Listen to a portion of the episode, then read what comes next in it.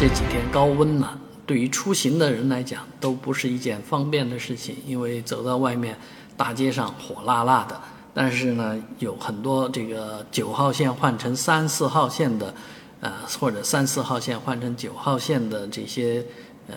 通勤者啊，在宜山路面临了一个十多年啊，我甚至可以说快二十年一直没解决的问题啊，就是走到这个塑料棚下面的通道的时候是热死的热啊，有记者专门拿了这个温度计去去测。在昨天那么凉爽的一天里面，啊，在这个大棚下直接测得的温度是四十一摄氏度，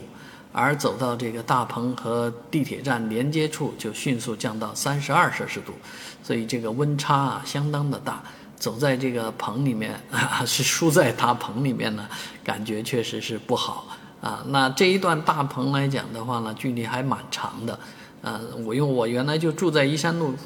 站附近啊，那对这段大棚的历史形成原因呢，也还是知道啊。那不管现在怎么说了，现在说又变成要建一个枢纽了，但是这个枢纽，呃，在二零一三年的时候说要建，到现在已经十年了，